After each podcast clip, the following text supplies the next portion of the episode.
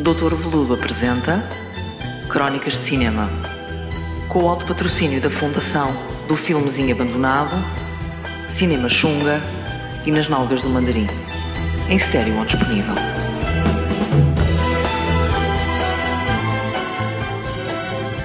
Ora viva, amiguinhos! E eis que chegamos ao fim de mais um terrível verão. Um terrível verão onde fomos brindados com a mais peçonhenta cinefilia que Hollywood tem para nos dar.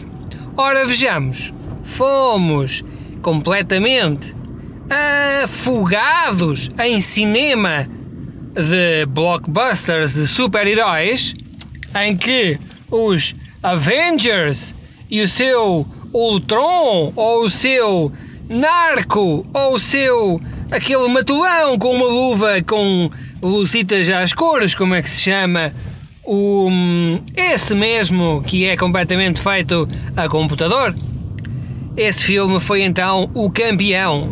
Depois tivemos também neste verão mais uma chatice. Uma chatice porque a Marvel disse assim às criancinhas portuguesas: Epá, querem ver o Homem-Formiga e a Vespa?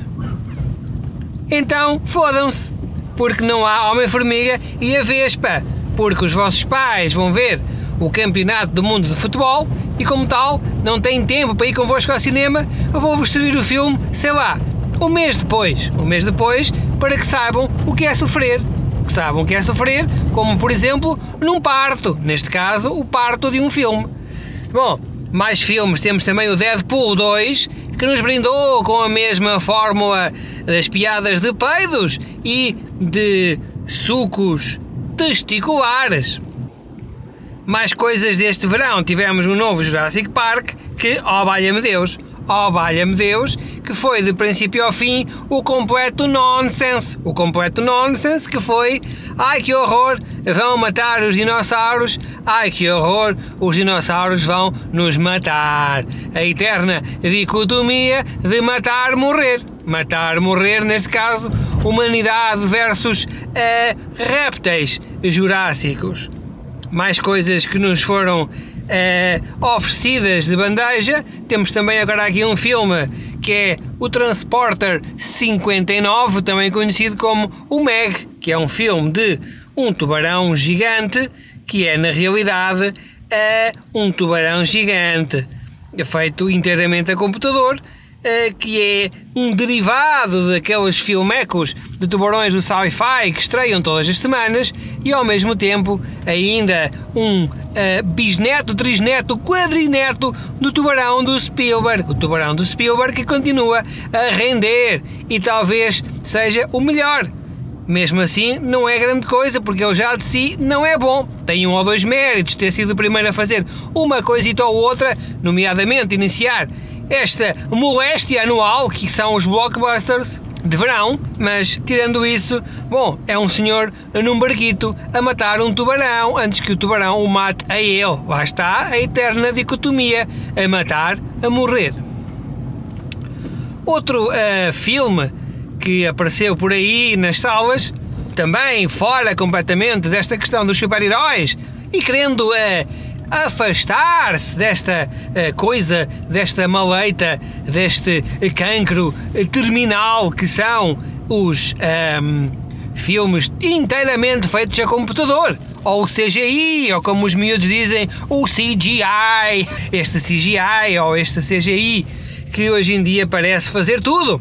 Até chegar, sei lá, um dia em que a Microsoft apresenta um programa que diga assim: epá, não é preciso mais ninguém fazer filmes, porque temos aqui um programa chamado o Spielbergoid ou sei lá, o Scorzerino da Scorzer Scorzeriker 2.5 que faz filmes sozinho.